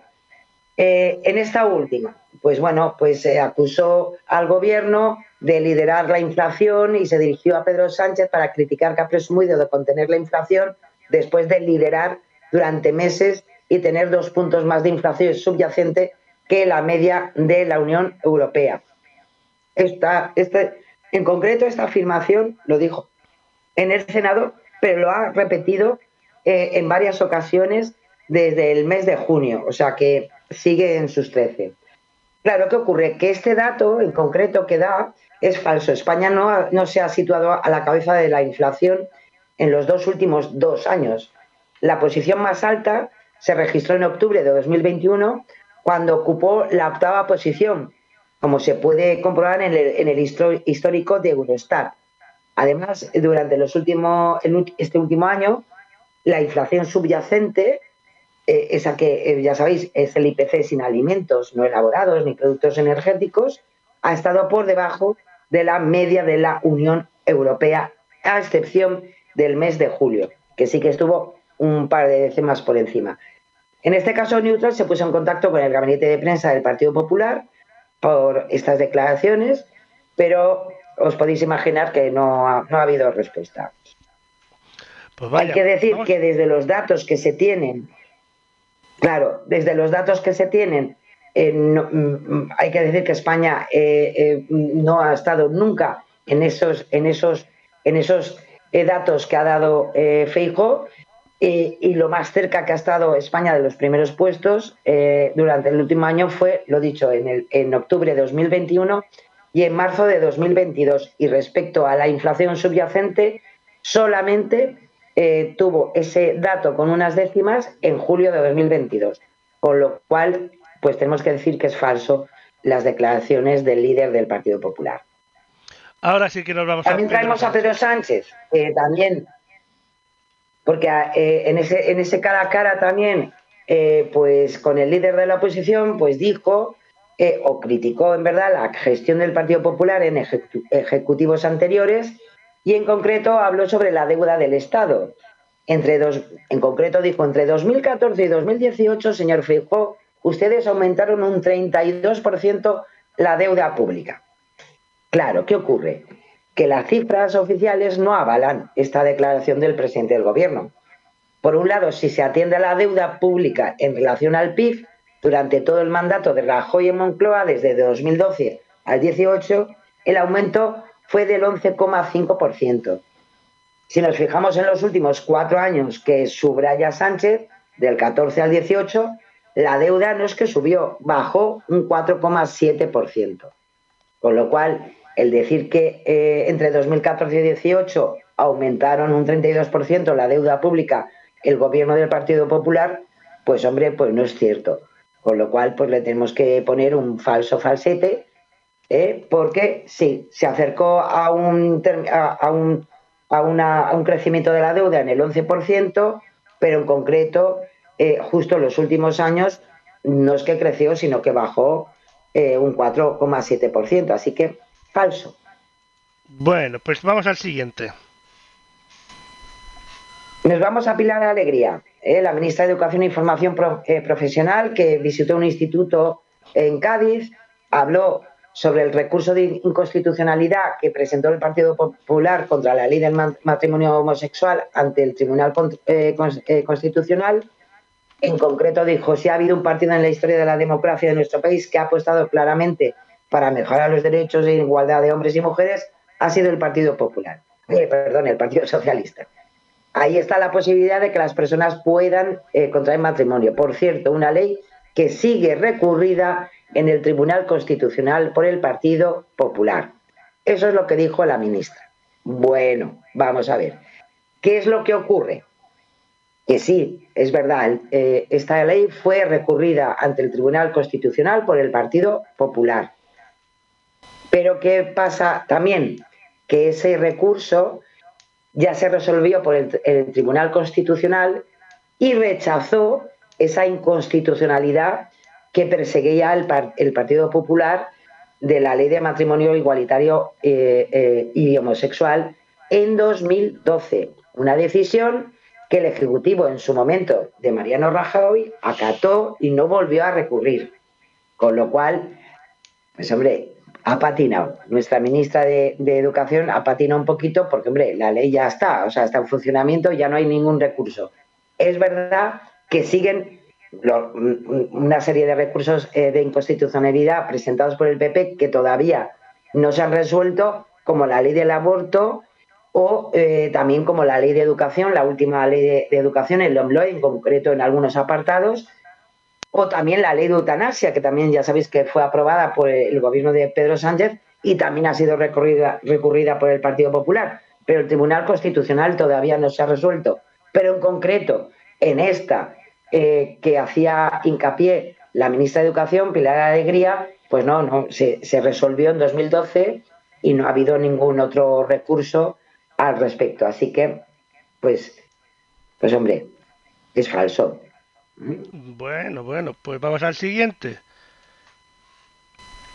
Nos vamos con Javier Maroto, también del Partido Popular, que también en el Senado, que se ha puesto de moda ahora eh, en, el, Senado, es portavoz del Partido Popular en el Senado. Y a partir de la última, del último eh, cara a cara, luego eh, estuvo en una entrevista en Radio Nacional de España, también luego lo repitió en otra en otra cadena, en este caso de televisión, y dijo que las propuestas de modificación del IRPF del gobierno han dejado fuera a todos los mileuristas de España y que ningún mileurista se va a beneficiar de la modificación del IRPF, que ya sabéis que se ha puesto en marcha con esas medidas eh, anti, eh, anticrisis eh, aprobadas por el gobierno central. Bueno, ¿qué es lo que ocurre? Que expertos consultados en este caso por Neutral eh, aseguran que las modificaciones anunciadas eh, por el gobierno en el IRPF sí benefician a los mileuristas que cobren entre 14 y 15 mil euros anuales. Además, recuerdan que personas que cobren 14.000 euros ya no tenían ningún tipo de retención del impuesto de la renta antes de estas nuevas medidas, con lo cual tampoco no hay nada más que mejorar. Ya no pagaban, ya no tributaban, ¿vale? ¿Qué ocurre? Que las propuestas de Hacienda, acordaros que es para rentas altas, para capitales superiores a 200 y 300 mil euros, que hay un gravamen en el, de subida del 27 y el 28%, pero también ha ampliado la actual eh, reducción por rendimiento de trabajo a rentas brutas de hasta 18.000 euros. Con estas medidas, pues se amplía y se eleva esa reducción a alcanzar eh, eh, por parte de los contribuyentes y se llega hasta los 21.000 euros. Por tanto, si un salario mínimo de 14.000 brutas anuales en 14 pagas hasta este momento no tenía, no tenía que, tener en cuenta que con las pagas, pues eso, son unos mil euros. Si hasta, hasta ahora era así y no tenía, tenía una retención cero, hombre, pues sí que tiene una mejora porque personas que, por ejemplo, eh, cobren 15.000 van a tener el mismo beneficio y en concreto hasta los 21.000 los van a, mm, se va a aumentar también ese beneficio, con lo cual Claro que los mileuristas eh, eh, se ven beneficiados y hasta los que tienen un, poquito más de los mil euros. ¿eh? Es decir, si antes solamente mm, no tenían que hacer declaración de la renta y por tanto no tenían por qué tener retenciones los de 14.000, ahora los van a tener los de 15.000 y los de 16.000. Con lo cual, pues hombre, pues sí, yo creo que ahí ha, patinado un poquito Maroto y hombre, pues sí, sí que sí que se van a beneficiar. Primero porque algunos ya lo ya estaban beneficiados y otros porque van a amplificar ese beneficio. Así que es falso. Pues vamos al siguiente. Eh, ahí lo tenemos. Pues nos vamos con el presidente de Vox, Santiago Abascal, que afirmó eh, en, una, en una entrevista eh, que eh, la búsqueda de yacimientos de litio en España está prohibida. Así lo dijo, en España hay litio, pero se prohíben las prospecciones. Tal cual. Bueno, ¿qué pasa con las prospecciones de litio en España? ¿Están prohibidas? Pues no, no están prohibidas. Confirmado por el Ministerio para la Transición Ecológica y el Reto Democrático, eh, eh, Demográfico. Perdón. En realidad el gobierno en este momento lo que está haciendo es potenciar la explotación de búsqueda de estos recursos en su hoja de ruta para la gestión sostenible de materias primas. Tanto es así que también el Consejo Superior de, Colegios de Ingenieros también se lo asegura neutral de que es así, las prospecciones de este material no están prohibidas en España. Eso sí, se reconoce que la explotación del recurso depende de muchos factores, entre ellos los temas medioambientales. Es decir, puede haber que en alguna o alguna solicitud se pueda denegar por el valor medioambiental de la zona y por tanto, pues bueno, esté por encima de los permisos para explotar ese litio. Y tanto es así que precisamente en cuanto a lo que significa eh, este mineral se va a multiplicar su, demanda en, más de, 40, de un 40% hasta 2040, precisamente en este momento eh, el Ministerio de, eh, el, Ministerio en concreto em, también ha hecho hincapié a que se, tiene que mejorar precisamente ese consumo de materias primas como el litio que son tan importantes. Eh, en concreto, em, hay una previsión eh, de que este potencial en la minería española, pues este organismo prevé la fabricación de baterías para vehículos electrónicos, que sabéis que es una de las apuestas que hay en este nuevo plan del MITECO y, la digitalización de la economía, que también es una de las materias primas que se, utilizan para este tipo de cosas. Eh, con, lo cual, pues hombre, podemos decir que a pesar de que también Neutral se puso en contacto con el, eh, Vox para saber por qué había hecho esta afirmación, pues hay que decir que Santiago Abascal en este caso eh, patina bastante, primero porque no, no está prohibida la extracción de, litio en España y en concreto mucho más dentro de la ley de cambio mm, climático es importantísimo y es uno de los elementos a explorar y, en, cuanto a yacimientos eh, importantes para el futuro de la economía y de la transición económica, eh, ecológica en España. Así que es falso. Y al último nos vamos ahora mismo. Ahí lo tenemos. Pues nos vamos con Jaume Asens. Claro, Jaume Asens, que es el portador de Unidas eh, Podemos en el Congreso de los Diputados. Sí que es verdad, hombre, es una pequeña rectificación porque precisamente en, una de sus intervenciones eh, en el Congreso de los Diputados habló precisamente de la ley de cambio climático, de la reducción de emisiones como uno de los objetivos de esta nueva ley y en concreto eh, eh, dijo que se aprobó en el Congreso con los votos en contra del Partido Popular y de Vox. Eso lo dijo y de paso luego además lo tuiteó, ¿no? Bueno, pues hay que decir que el Partido Popular en concreto con, en la Comisión de Transición Ecológica y Reto eh, Demográfico del Congreso, donde se le dio eh, eh, validez a esta nueva ley, pues el Partido Popular se abstuvo y también se abstuvo a la enmienda a la totalidad que sí que presentó el partido Vox. Con lo cual, hombre, pues no es verdad. El Partido Popular y Vox no votaron en contra. Votó en contra el eh, eh, Vox, se abstuvo el Partido Popular y también quedó rechazada la enmienda a la totalidad del Partido de Vox a esta ley, con también la abstención del Partido Popular pero en ningún caso votó el Partido Po- Popular, en ningún caso votó en contra de esa nueva ley de cambio climático. Así que, pues también patinó un poquito y es falso lo que dijo. Vaya, vaya, vaya. Bueno, eh, nos hemos saltado una cosa, Sara, y era un segundo vídeo que teníamos, Sí, que estaba en el último bloque. sí, sí. Eh, pues vamos a ello, si te En parece. concreto, cuando estábamos hablando de, de las, de las pastillitas de yodo. Efectivamente. esa y en concreto es, es un, un vídeo que si nos da tiempo lo ponemos, eh, que es precisamente por el tema de, de- de- los, vamos a ver, de los posibles accidentes que se pueden producir eh, en- ante una amenaza nuclear o, en nuestro caso, en concreto en España, porque tenemos centrales nucleares. Y bueno, yo creo que lo explica muy bien y, y de una forma muy clara. Y precisamente habla de eso, de por qué se utilizan las pastillas de yodo. Pues vamos a ello. ¿Qué hacer en caso de emergencia nuclear? Actualmente en España hay cinco centrales nucleares en funcionamiento. Almaraz en Cáceres, Asco y Vandellós en Tarragona, Cofrentes en Valencia y Trillo en Guadalajara.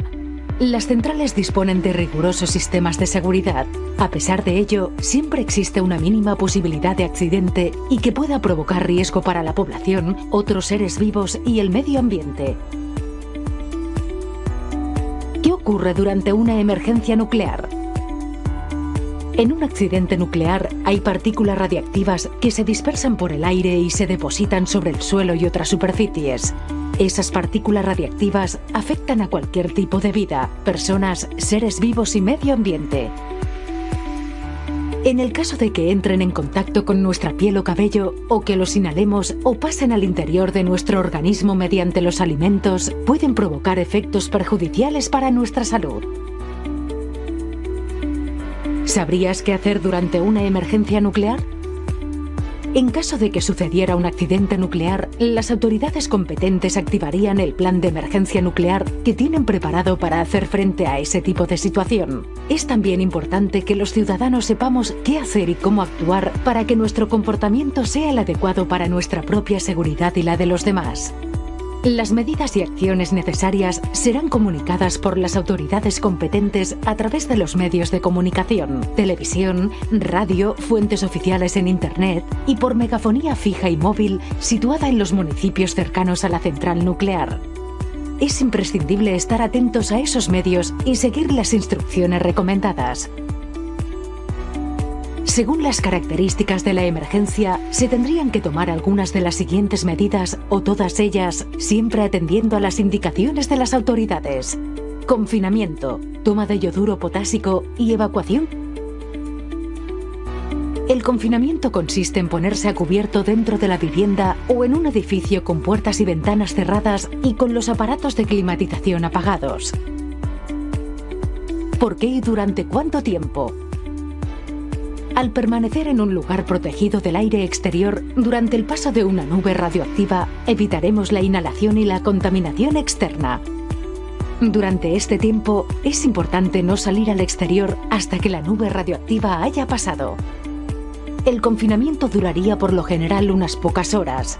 Las autoridades y los medios de comunicación nos informarían sobre los pasos a seguir en cada momento. Toma de yoduro potásico. El aire, al paso de la nube radioactiva, puede contener yodo radioactivo que supone un riesgo para la salud de las personas, sobre todo para los niños y mujeres embarazadas.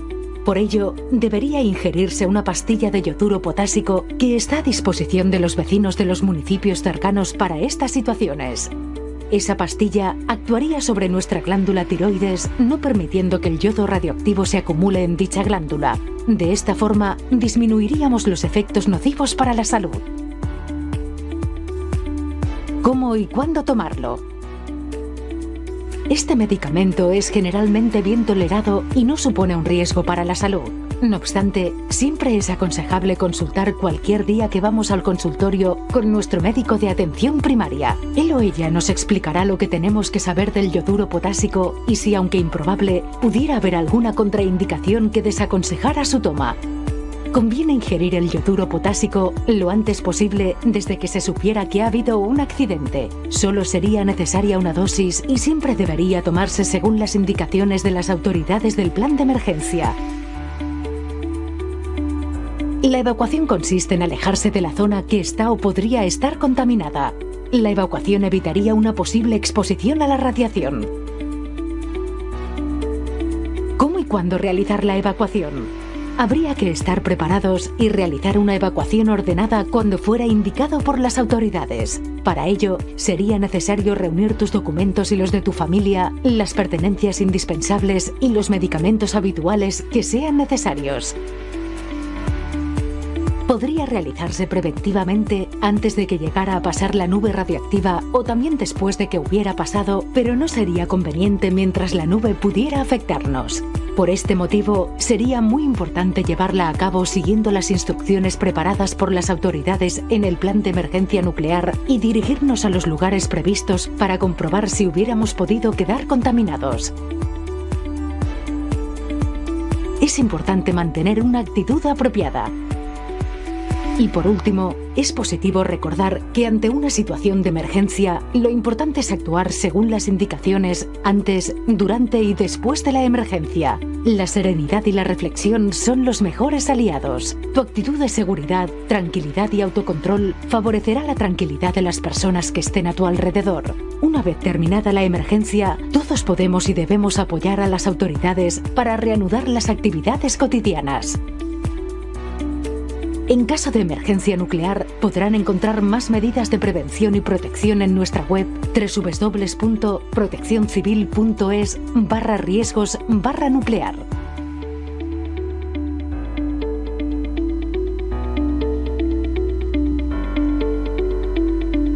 Pues ya he tomado nota, abrir bien las ventanas, salir corriendo, gritando y a la desesperada, sin esperar instrucciones y nunca tomar la pastilla esa experimental. Ahí estamos. todos los puntos, ¿no? No me Esto es tan antiguo como, como, como, pero diferentes, de, o sea, ya son décadas, ¿eh? Donde están estos consejos que no tienen nada que ver con lo que es, estamos hablando de ese, eh, eh, ese ataque nuclear, eh, ni nada por el estilo, sino de accidente nuclear, que es muy diferente. Y entonces, a ver si Claro, porque si hay un ataque nuclear igual va a dar igual, ¿eh? O sea, va a dar igual si cerramos ventanas. Es, más útil el sistema este de alertas con el accidente nuclear que con el ataque nuclear, pero nos sonaría el móvil igualmente. es una de las cosas útiles que nos puede Sí, servir. seguro. Pues vamos ahora a las reflexiones. Sí.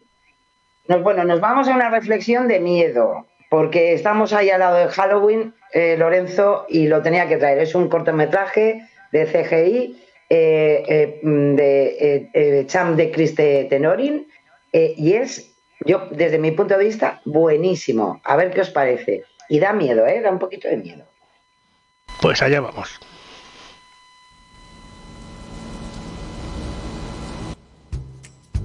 Nice try, Leprechaun. No magic munchos for you. Magic munchos, part of a complete breakfast. Introducing the Wee Folk Challenge.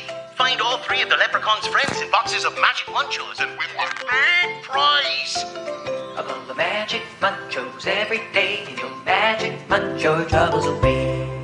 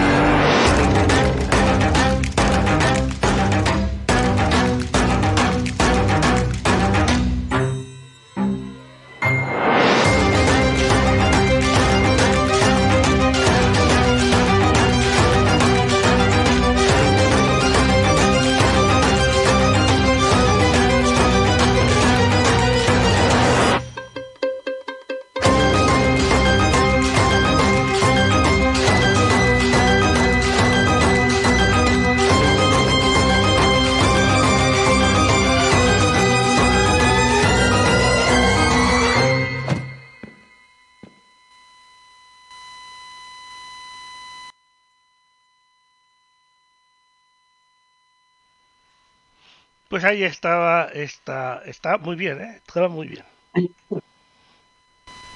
Genial, genial. Eso sí, ¿eh? yo no voy a volver a buscar eh, cositas, juguetitos en cajitas de nada, ¿eh? ¿No quieres los Magic Por si se desata algo malo. Bueno, bueno, bueno. Pues llegamos al final del Por si acaso, por lo menos de hasta después de- Dime, Hasta aquí, hasta aquí hemos llegado. Hasta aquí hemos La llegado. semana que viene más, seguro. Más y no sé si más terrorífico o no, ya veremos cómo va la semana. Veremos a ver, veremos a ver. Estaremos atentos y el jueves comentaremos. Pues muy buenas noches, Sara. Gracias por estar ahí. Igualmente, Lorenzo, y que paséis un estupendo Halloween, eh, Samaín, eh, todos los santos y difuntos y demás cosas.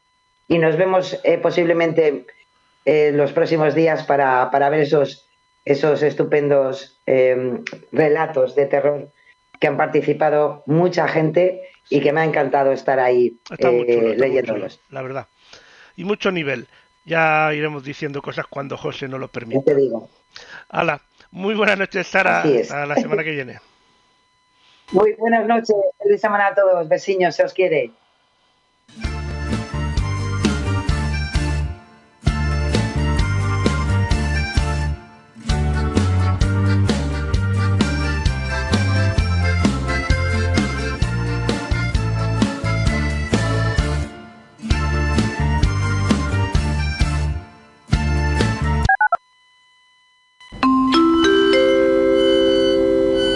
Tren con destino, años 2000. Va a efectuar su parada en Vía 1. Ocio News, un viaje por la música. Drumming my pain with his fingers, singing my life with his words, La voz silenciosa. killing me softly Otro lugar. Otro país. Con José Francisco Díaz.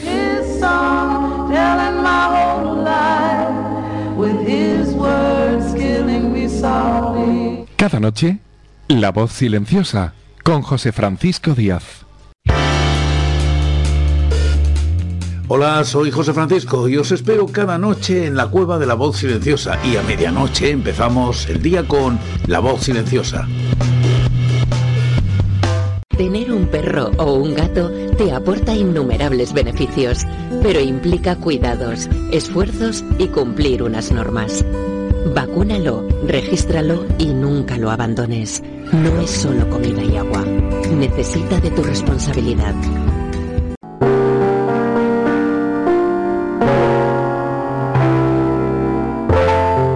Información de interés. Os recordamos que en la madrugada del sábado 29 al domingo 30 de octubre cambiamos al horario de invierno, por lo que a las 3 serán las 2.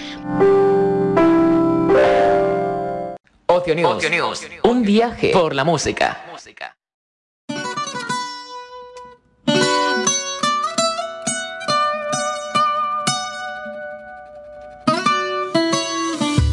Come and move that in my direction. So thankful for that, it's such a blessing, yeah. Turn every situation into heaven, yeah. Oh, you are my sunrise on the darkest day. Got me feeling some kind of way. Make me wanna savor every moment slowly, slowly. You fit me, tailor made love how you put it on. Got the only key, know how to turn it on. The way you nibble on my ear, the only words I wanna hear. Baby, take it slow so we can last long. Tú, tú eres el imán y yo soy el metal. Me voy acercando y voy armando el plan. Solo con pensarlo se acelera el pulso. Oh yeah, Ya, ya me está gustando más de lo normal. Todos mis sentidos van pidiendo más. Esto hay que tomarlo sin ningún apuro. Despacito, quiero respirar tu cuello despacito. Deja que te diga cosas al oído. Para que te acuerdes si no estás conmigo. Despacito, quiero desnudarte a besos despacito. Firmo en las paredes de tu laberinto. Y hacer de tu cuerpo todo un manuscrito. Quiero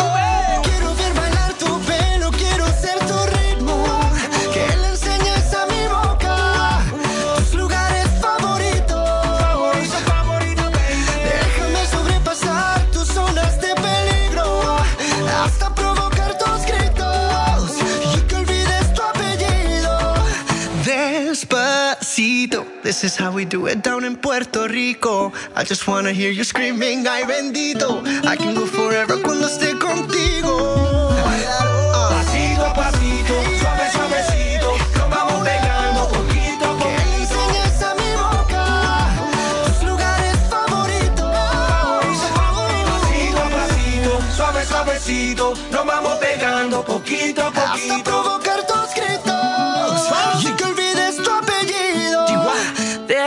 Despacito. Tren con destino años 2020. Va a efectuar su parada en Vía 1. Ocio News, un viaje por la música. Joé, menuda paliza me está dando este marco 89. Pero aunque vaya perdiendo, no me voy a enfadar. Ni voy a insultarlo por el chat. Vale, Manuel. Mirad, también he comprado este acondicionador que os dejará el pelo súper liso para vuestras fotos. Que por cierto, hay que tener mucho cuidado con dónde se cuelgan esas fotos. ¿Eh, Rocío? Que, que luego no sabemos dónde acaban. Conozco a alguien por internet, se lo digo a mi familia. Quedo en un sitio público y comparto siempre la ubicación. Así se hace así, así. Así se hace así, así. Ay, papás, mamás. No hace falta ser un experto en redes sociales para acompañar a tus hijos en su vida digital. Habla con ellos sobre cómo usan el móvil y aconséjales con confianza y cariño. ¿Con cariño? Sí, sí, con cariño. Así les abrirás todo un mundo de conocimiento y de relaciones sanas y seguras. Porque tú ya eres su mayor influencer. No, hombre, está los niños muy consentidos. Ocio News. Ocio News. Un viaje por la música.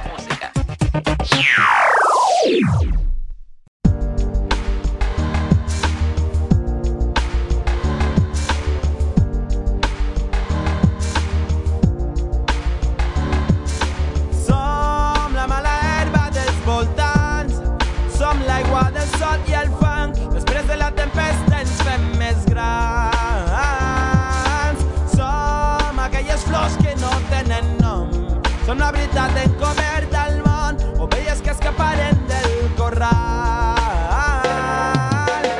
Hem tornat a primera línia Amb el foc i la ràbia d'insígnia hem tornat a escriure un nou dia i és com voldríem. Que caiguis, és lo normal. Porres i manies cauen des de dalt. No podran guanyar la partida més. Som a cridar i tornem en el temps com una seqüela del que érem.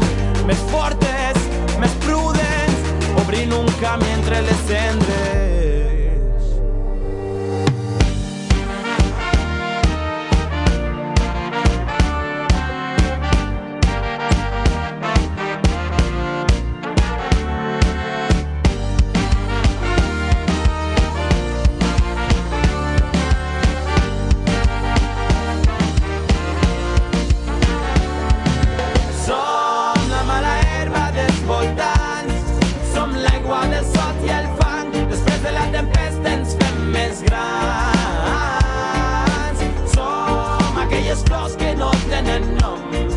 Veritat encoberta al món, ovelles que escaparen del corral.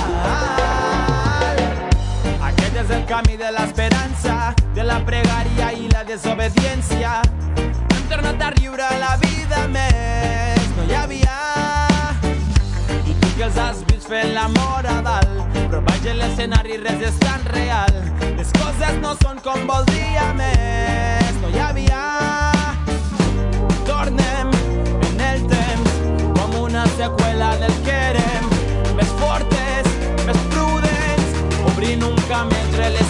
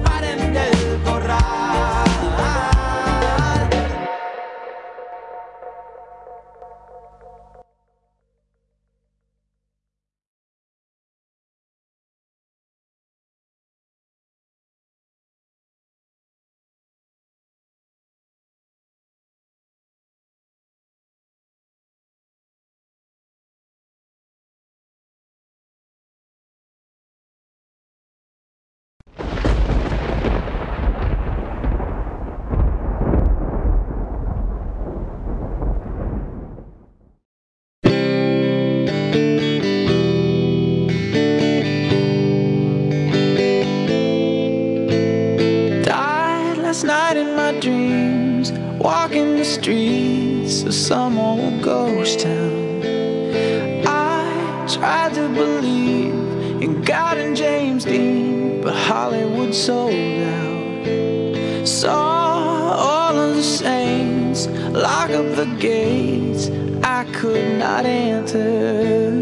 Walked into the flames, called out your name, but there was no answer. And now I know. My heart is a ghost town.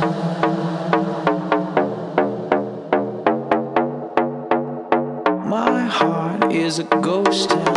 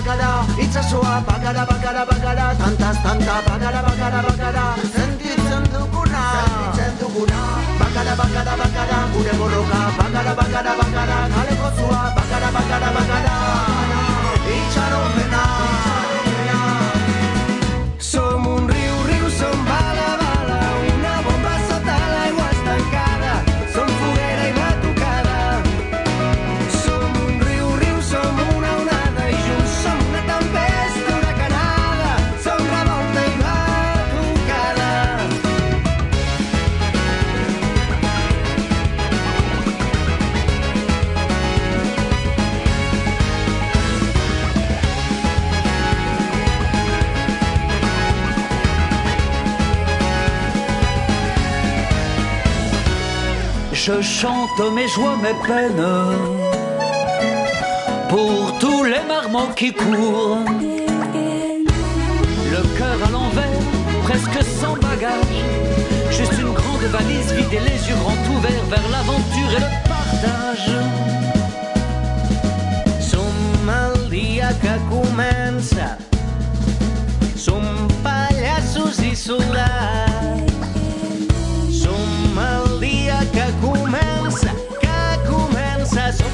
Conquesta del tro a la tempesta, del foc a la festa,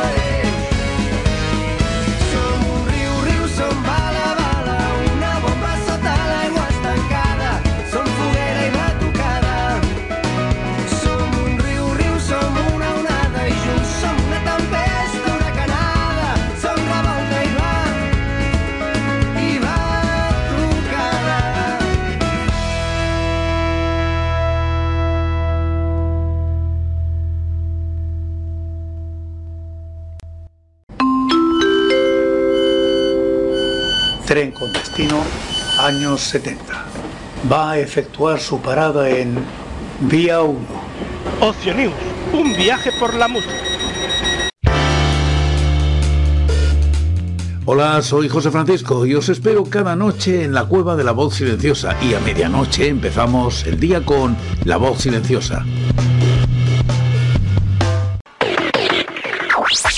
Ocio News. Un viaje por la música.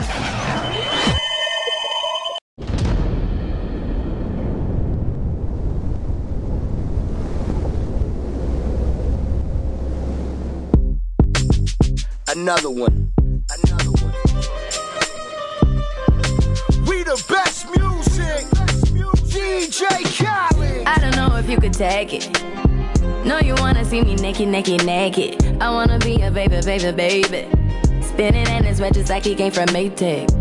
Rocket with it on the brown like When I get like this, I can't be around you. I'm too little to dim down the night. Cause I can into things that I'm gon' do. Wow, wow, wow. Wow, wow, wow, thoughts. Wow, wow, wow. When I'm with you, all I get is wild thoughts. Wow, wow, wow. When I'm with you, all I get is wild thoughts.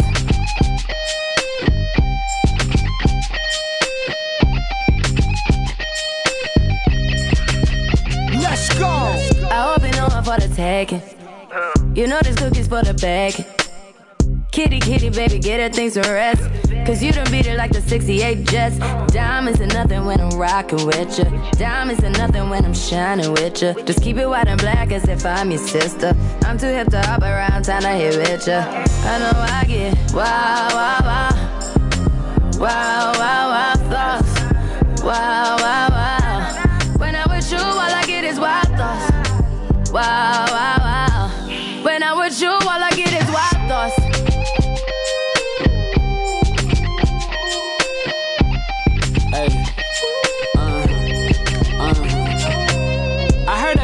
taking. I heard it got these other niggas going crazy. Yeah, I treat you like a lady, lady. Fuck you till you burned out, cremation. Make it cream, yeah, Wu Tang. Throw that ass back, bouquet. Call me and I could get it, you say. I could tell you gone off the door. Yeah. Careful, mama, why what you say? You say you talking to me like your new babe. You talking like you trying to do things. Now that pipe gotta run it like she Usain, baby. You made me drown in it, ooh, touche, baby. I'm carrying that water, Bobby Boucher, baby. And you know I'ma slaughter like I'm Jason. Busted, why you got it on safety? White girl, red shit on brown liquor. I probably shouldn't be around you. Uh-uh. Cause you get wild, wild, wild. Wild. You looking like it's nothing that you won't do. What you won't do. Hey girl, that's when I told you. I told you. When I'm with you, all I get is wild thoughts. Wow, wow, wow. Wow, wow, wow thoughts. Wow, wow, wow. When I'm with you, all I get is wild thoughts. Wow, wow, wow.